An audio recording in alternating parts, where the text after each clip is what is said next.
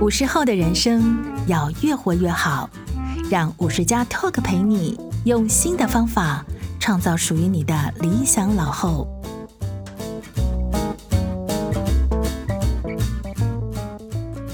各位听众，大家好，欢迎收听五十加 Talk，我是本集节目主持人五十加主编陈婉欣。上一集节目当中，张医师已经和我们分享了他是怎么陪伴父母走过长照的历程。今天这一集节目，他会用更多自己的故事以及病人的案例，和我们聊聊在高龄社会该怎么为生命画下一个漂亮的句点，而不是延长没有意义的卧床时间。接下来就请张医师和我们分享。张医师其实也在书中提到说，你照顾你爸爸的心路历程嘛，因为现在其实我们都很强调说，希望老人家可以健康老化，最好是独立到最后。但你虽然自己是医师，可是你也面临说，可能在呃爸爸他的生病之后，有一些医疗抉择不是很容易去做出决定，或者是说看他在生命到老年的时候有失智、有卧床这些情况，会觉得说。这样子真的好吗？从来你会做不一样的决定吗？是这个经历倒是可以好好跟各位分享一下我的心路历程了哈。我爸爸刚开始他是中风，那因为我北漂青年，我是没有发现，而且这个中风的话，他表现的不是一侧偏瘫，不是，而是走路开始不稳，那这个不容易发现。后来才发现他是心律不整，打出了血栓。那因为平常爸妈是没有在就医的，因为我爸妈粗茶淡饭，嗯，身材瘦瘦的，没有高血压、糖尿病，他们也退休以后也没再做健康检查了。所以这个中风对我来讲，我觉得我错失了治疗他最好的时机。哦，就是心律不整。那后来是因为爸爸开始失智失能的时候，能力下降，造成营养不良。我带来给我的同事照顾，在我们连续的监测当中，心跳才发现是有心律不整。那这是一个我们的过程，所以这可以告诉各位子女说，其实如果我们分开和父母住的话，其实还是要常常联系，常常回家观察他们，因为人都有老好的一天，就算之前他可以帮你带孩子、带孙子，但是会有一些毛病会开始的。这个时候，我们及早参与的话，就比较能够了解他们身体的变化，那自己也能够从他们看小病，然后渐渐适应这个替他们做决定的心路历程。否则，一下子要你做很重大的决定，你也会慌。就像那时候，我爸爸是反复的吸入性肺炎，那接下来是败血症，呼吸器是插了以后也拔不太掉，拔起来又得插回去，这样反复一个状况。那我们要不要放手让他走呢？我当时是还没有学习到这个善终的概念，而且很慌乱。我没有想到我的巨人爸爸在照顾了我的哥哥姐姐这么多年，这么坚强的爸爸会遇到需要我这个家里最小的孩子来替他做决定。我想逃避。但是后来就是在我跟妈妈两个人哭哭啼啼、拉拉扯扯当中，我们就选择了给爸爸做了气切，呃，让他的肺部渐渐健康稳定下来。可是爸爸的肺部是不能脱离呼吸器的，他的生活永远就是要跟着呼吸器一起，再加上呃失智失能。不管我们再怎么样被动式的给他做体操，他的语言能力还是在消失当中。我那时候是个很不死心的儿女，我还会让我爸爸暂时接上那个讲话的薄膜，但是我发觉我爸爸讲的话其实并没有连贯性，我已经越来越听不懂了。所以说，其实人的肝脏坏了可以换。那肾脏可以洗，可是你的脑袋就是不能换的。人的身体经过这两万年的演化，它就是用不过一百年。那这是一个现在目前，就算你有发达的医疗，还是不能够改变的一个事实，所以变得我们要给父母选择一个漂亮的终点，其实很重要。就让他此生在抛弃他的不堪用的躯体，比如说像我爸爸已经渐渐的手脚伸展不自如，不能主动活动，还有他混沌的脑袋，在他抛弃这个躯体的过程，我们让他能够有一个卧床时间短。并且不太受苦的情况下，这是我们要学习的标的。那也就是说，今天我写这本书的目的，我是在分享一个错误示范。因为我爸爸卧床很久，然后每次去探视我爸爸，我其实是非常的不愿意跟难过的，因为我不知道我跟我的爸爸要怎么互动。这是我最痛苦的地方。我知道他身边环绕的最常陪伴他的，不是我这个做女儿的，而是一个印尼人，一个看护。对对对，身边讲的是印尼话，叽里呱啦的。我觉得这样子的爸爸生活好可怜。这一点也是我在说服妈妈接受我们生命中有时啊，我正在进行的一个。过程，因为我观察到，我跟妈妈虽然常常讲话会一言不合会吵起来，可是我反而比较喜欢带妈妈出去玩，因为她有互动。他还是一个有自我思想的人，嗯、是没有错，这很重要。他跟你有互动。那姐姐呢？虽然想法比较简单，那有时候呢也傻傻会撒一些小谎，然后做一些依赖的动作。可是我发觉，我也很喜欢，呃，有空的时候带姐姐出去吃一顿好饭。我也喜欢跟姐姐相处。反倒是我要面对不知道怎么互动的爸爸的时候，我变成一个久病床前无孝子的那个不孝子，我很痛苦的。所以我认为，以我的医疗经验，还有我在照顾别人的父母，因为我自己本身是医生嘛，我开始重视这个问题，就是给大家选一个漂亮的终点。我觉得好像不是我这一科常会听到的，就是说圆满了，这个好像是 安宁缓和科。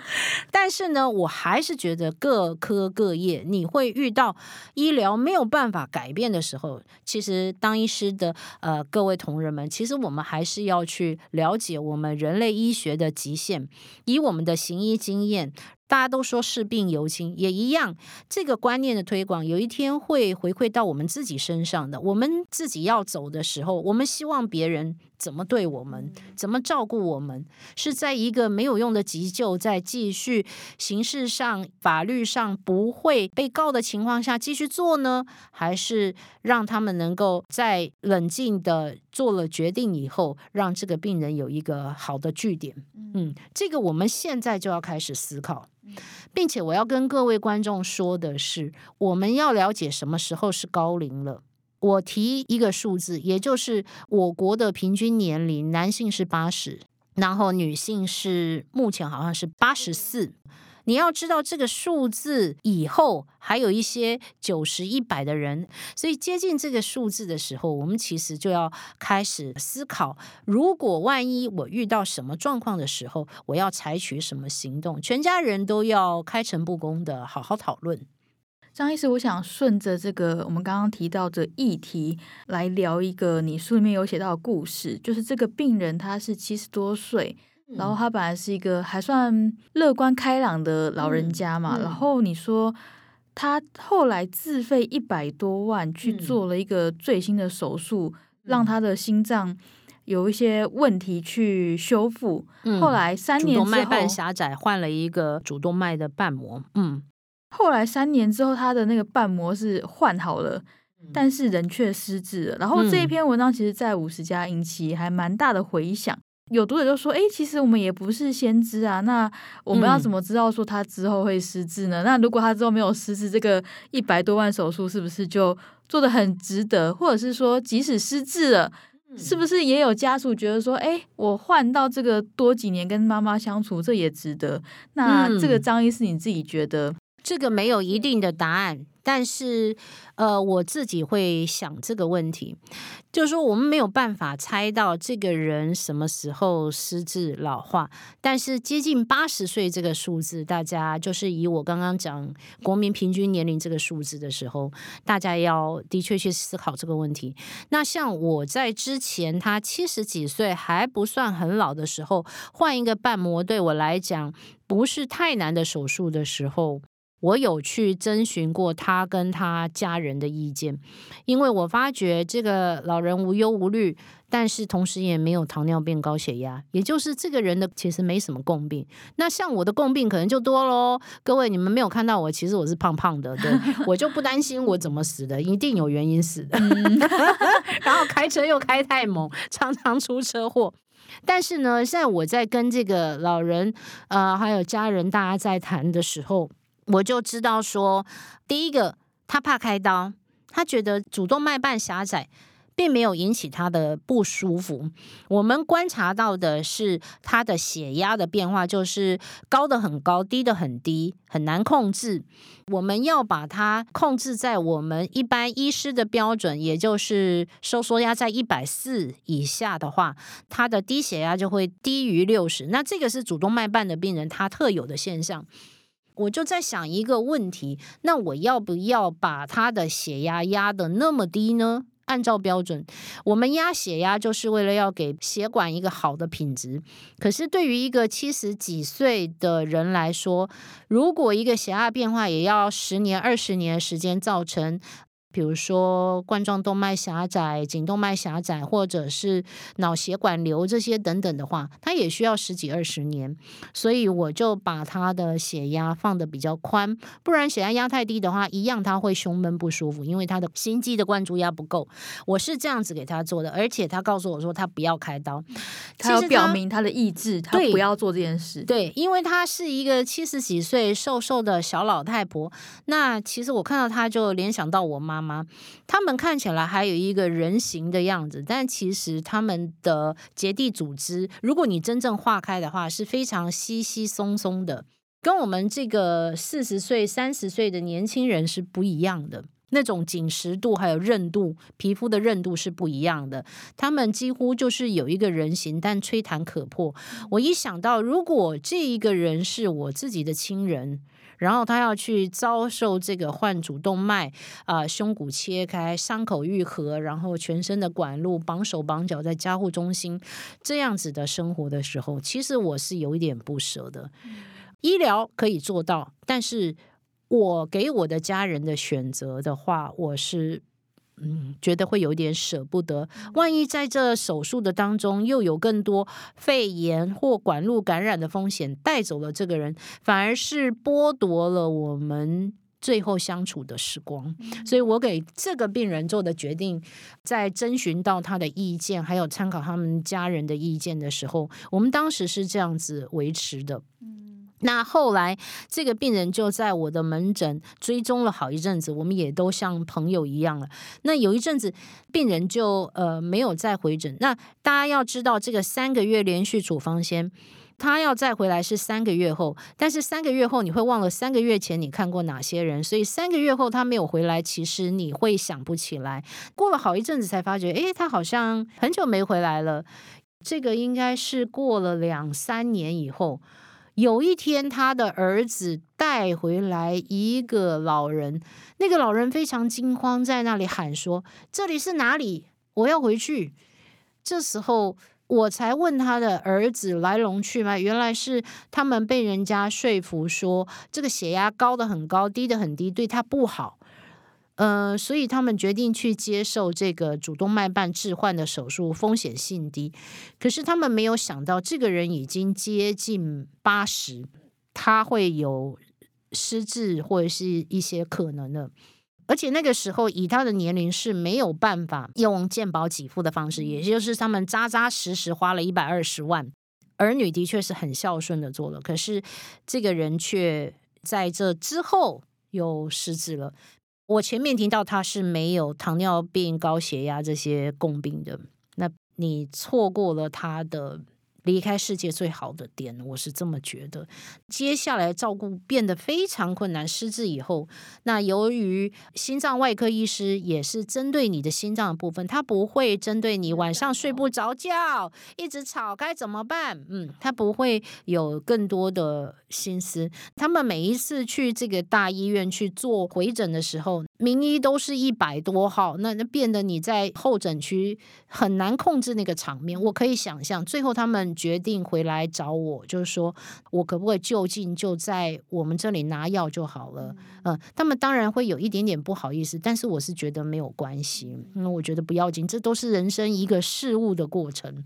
那我就跟他讲，大家能做什么就做什么，而且重要的是你们都很孝顺，而且大家晚上都睡不好。那所以呃，我也不会再叫他们说什么去看精神科开安眠药，那我们就开安眠药吧。嗯，我就开够，他不睡，我们大家都不要睡。那我们不要睡，那我们还过什么日子？嗯，那如果睡太重呢？我相信以我的能力，我所知的安眠药、镇静药，我也没有那么强。那我就是让他能够好好休息。然后，诶我看得出来他有一点忧郁，自己会哭。他的儿子有告诉，那我也不避讳，我只不过是个心脏外科医师，我就兼职了精神科医师，开了抗抑郁药，因为我觉得这个是没有差别的。你要能够把这个病人照顾好，才是能够把他的家人一起照顾好。所以我也开了药，让他们省去东跑西跑。然后大家对这个病人不熟悉，一开始药又开得很轻的这种情形，以我对他的了解，我是比较深的，所以我就这样子做。后来他就说：“张医师，妈妈都需要吃抗凝剂，每次都要抽血，可是我妈妈都不太能够抽血，而且每一次带出门都很困难。”我说：“我了解。”能不能不要抽血？那这个是很违反，就是我们医疗的常识，就是说，哎，你既然换了什么瓣膜，你就要抗凝血剂啊，这些你你就是要长期吃，你要监测浓度。我说没有关系，他那时候已经八十岁了，我跟他很大胆的讲了，没有关系。那如果你真的不适合带来的话，那我就按照一样的药，由你们来告诉我他的情形，我来开就好了。想想看啊，我们的父母被我们照顾到八十岁，那我们一个车祸可能四五十岁就走了吧？是不是？他已经经历过这一生，他已经有做过他成就他自己想做的事情，我们还不知道自己会活到什么时候。那我觉得这个时候放宽一点点标准，应该是对大家都是比较好过，而且他儿女也都很孝顺。那后来他们就是啊、回来我的门诊代拿药。那我也可以从他们表情当中，就是知道他们都有睡得比较好。了解，其实张医师从这个呃家属的故事，其实是告诉我们说。有时候你是需要去尊重这个当事人的意愿嘛？对，然后要考量的面向可能也要稍微多，弹性一点，要比较弹性一点。你不要想着说，哎，我这样做大家会指责我做错。事实上，你是观察这个病人最深入的一个人。你虽然没有很符合医疗，一定就这样做，然后大家可能开个会会检讨你。对不起，大家要顾的病人各自都太多了，把他们顾好，尽结果是好的，才是我们的目标。还有能够责批这些呃尽心尽力照顾的家人，也是很重要的事情，大家不要忘了。张医师，我想问一点是说。我们的五十家的读者，大家都非常喜欢过这种独立的生活，嗯，大家都觉得说老了就是要独立啊，不要麻烦别人啊，人生到最后都是一个人，所以你学习独立比较好。对，可是其实你提到说，真的不要太害怕麻烦子女。是的，是的，这论调我真的听太多了。那我自己的同学其实也是刚开始的时候，我们每次聚餐，他说：“我跟你们讲哈。”我跟我老婆两个人常常去爬山，然后我跟我老婆说，我们两个啊，以后不要麻烦到我们的小孩子，我们要把我们的身体顾好。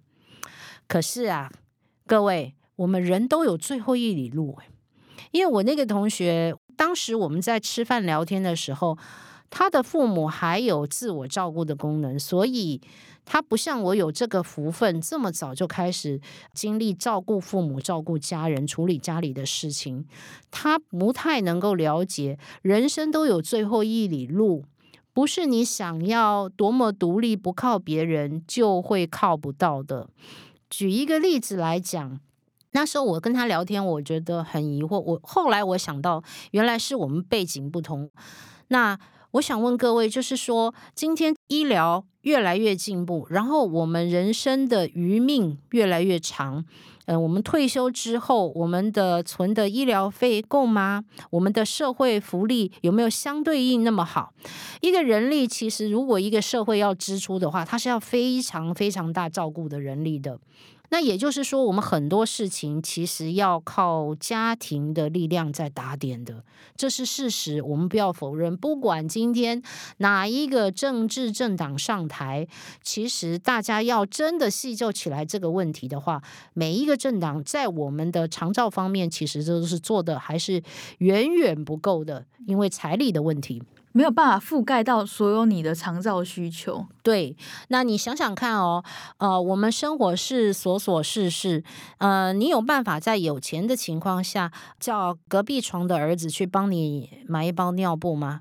嗯，好像不能耶，好像不能哈。中午到了午餐，请他帮你出去买一点自己喜欢吃的吗？请看护帮你买，他可能不知道你爱吃什么。你要去请看护的话，还得跟中介联络呢。那你自己正生病在床上的时候，嗯、你办得到吗？所以其实家庭有一部分力量是很重要的，就是要支持我们的老后。尤其像现在少子化的社会，我们对孩子们都是非常疼爱的。我们的付出在孩子们眼中不会自然而然变成一个知恩反哺的行为的。他需要学习，他不是不孝，他不是坏，而是他不知道要回馈，这是一个要互相回馈的道理。那父母们也许是因着自己的教养而没有去要求。像我在门诊的时候，我就常常遇到老人家单独来要开刀做手术了，那我就说下一次。报告检查结果出来，啊、请你的子女一起来跟你参与这个重大的手术。那有些老人家他会跟我说：“啊，不要啦，那个孩子都在上班呐，他很忙啦。”他会讲这句话背后可能有两个原因，一个就是他可能。不好意思打扰子女，他不知道在他住院期间其实是需要人照顾，并且做任何决定、出任何危险的时候是需要有关系人从旁协助的。第二个是他叫不动他自己的子女。可能他的子女平常对父母就诊啊、就医这些行为，就是你是个成人，你可以自己去，所以他是不关心的，嗯、或者不觉得事情有这么严重。嗯、对，但是我都会建议这些长辈们，就是说，还是要把你的子女叫来一起看门诊。人不是一开始就学会怎么孝顺的。孝顺是需要学习的，所以如果他一下子进入很复杂的，比如说后来的孝顺照顾长照的行为的时候，他会措手不及，他会不知道怎么做的很好，或者是说他会逃避或没有耐心，这都是人之常情，我都见过。所以我会说，啊、呃，没关系，你还是把你的小孩带来。有时候长辈就会面露难色，他就会说：“哎呦，我那个儿子要靠。”然后就开始在我面前摇头。我说：“没有关系，你要让他有的表现，他要知道自己的角色。”我说：“不如这样吧，你就打电话给他。”我来跟他说，这个时候我会做这些比较鸡婆的事情，或者我没有时间打电话跟他儿子聊的时候，我就说，嗯，你回去跟你儿子讲，说医生要小孩一起来听诊断，然后听解释，他才要开刀。诶，他们有了理由以后，反而他们表情上会露出一种如释重负的感觉。大概各位你们真的没看过，但是我看过很多次了。我知道他们需要一个理由来教导自己的孩子，他需要帮助。甚至远在日本、远在美国的孩子，我都会请他们约好时间回来，想办法回来。嗯。我说我也很忙，我是医师，但是我的爸爸妈妈有事住院开刀，我也是请同事帮忙。而、啊、你的小孩是做什么的？是做总统吗？工作应该也没有重要到完全不能分时间给爸爸妈妈。对的，对的。所以大家渐渐步入成年了，要肩负起照顾父母的责任的时候，其实大家要有这样子的勇敢和见识。张医师，我最后想要询问是说，在你这么长的医学的生涯当中，如果是给我们五十加的读者，大概四五十岁到五六十岁的这个中年世代，嗯、你会给他们什么样的建议？不管是健康上面也好，或者是说要怎么去活出一个无憾的人生也好。这个问题其实我会讲的比较具体哦，大家不要笑。就是我觉得一要有充足的睡眠。我们从二十到四十岁都是为了符合工作的要求，其实有时候我们会牺牲睡眠。可是，嗯、事实上我们的身体也在老化当中，睡眠充足让我们的身体修复是很重要。维持就已经不容易了，更何况你是剥夺睡眠，然后再过来的话，睡眠也能够提供我们理性的思考。然后再过来就是平静的心情。大家可能不知道，情绪能够影响血压、心跳这些东西，而且会造成你去间接的要去吃高血压药啊，要去吃睡眠药这些药物的药物量增加。但是其实心情平静是不容易引起疾病的。不容易让你的免疫力下降，让病毒感染你的，所以心情平静很重要。心情平静的方法很多，不是只有读书、听音乐，或者是出去逛街。你要去发掘你自己，呃，能够沉淀你的事物哦，这不是一定的，也不是只有一种方法。那像我个人很具体的就是，呃，我很喜欢养殖多肉，嗯，我觉得在我很难。比如说，跟人家在门诊的时候应付了一大堆人讲话，或者是跟同事刚刚交流的时候不甚愉快的时候，那个情绪还起伏不定的时候，我会关回我的多肉小宇宙。不好意思，不能够跟院长讲，就是我的 办公室里面充满了多肉，其实是多肉植物研究室。在我暂时转移情绪，然后抛开烦恼的时候，我渐渐能够呃平静下来，看着这些小小的植物。生根发芽，然后等到你心情平静，你渐渐能够理清楚一些想法跟做法啊，这是很重要。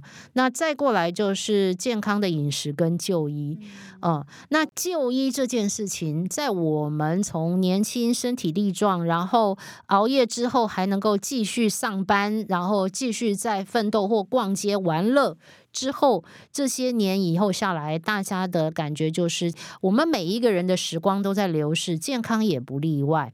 那所以总是会在三四十岁以后会出现一些小毛病。那我看到，呃，尤其是我的同学们，有一些是很逞强的，他并不想就医吃药。那我想，就医吃药并不是一个示弱的过程，而是你保护自己的方式啊、嗯。比如说，你有情绪性的疾病，有忧郁症。当然，精神病在我们社会是污名化的，但是其实你没有理由觉得他是不好意思的。但你要寻求心理的平静，你要辅助的话，其实去寻求专业的协助，并不是一件丢脸的事情，反而是让你的生活能够走得更平顺、更远。那包括血压、血脂这些药物的话。反而是对你的呃身体的血管这些去做一个很好的保养。那当然，抽烟戒烟那就更不用讲了。人都是习惯的动物，几十年下来的行为，可能就会让我们的身体长期累积一些伤害。所以我提出这三点，也就是说，呃，要有充足的睡眠，还有就是平静的心情，还有就是不要畏惧去就医，正视自己健康的状况，才是我们走得更长更远的。我能够给各位的一个很好的一个建议跟分享，比较具体啦。也是常遇到的问题，我也常看到朋友们纠结不去就医的结果。那尤其是我一个很好的小学同学，他没有稳定的就医，在他有忧郁症的情况下，因为我们中年会有很多压力，换工作啦，呃，离婚结婚，或者是生病了，长照的孩子啦，这些都是我们中年人扛的压力。那他没有一个稳定的支持，朋友们当然是他可以倾诉的对象，但不是朋友们提出的建议都是。有效能够引导这个人，或者是随时随地有空，所以他需要一个稳定的力量。那他在没有稳定就医的情况下，最后造成了憾事。一想到他心情又沉荡下来，嗯，嗯，就是有曾经发生过这个还算蛮遗憾的故事。对，大家爱护自己就是爱护家人哦。嗯。嗯今天非常谢谢张医师跟我们分享他的心路历程，还有对大家很重要的提醒，你要好好的爱护自己，然后要把握时间跟家人相处，跟你爱的人在一起。对，没错。今天非常谢谢大家的收听，如果大家喜欢今天这一集节目，欢迎到 Apple Podcast 给我们五星好评，或者到五十家的官网赞助我们。谢谢大家的收听，我们下次再见，大家再见。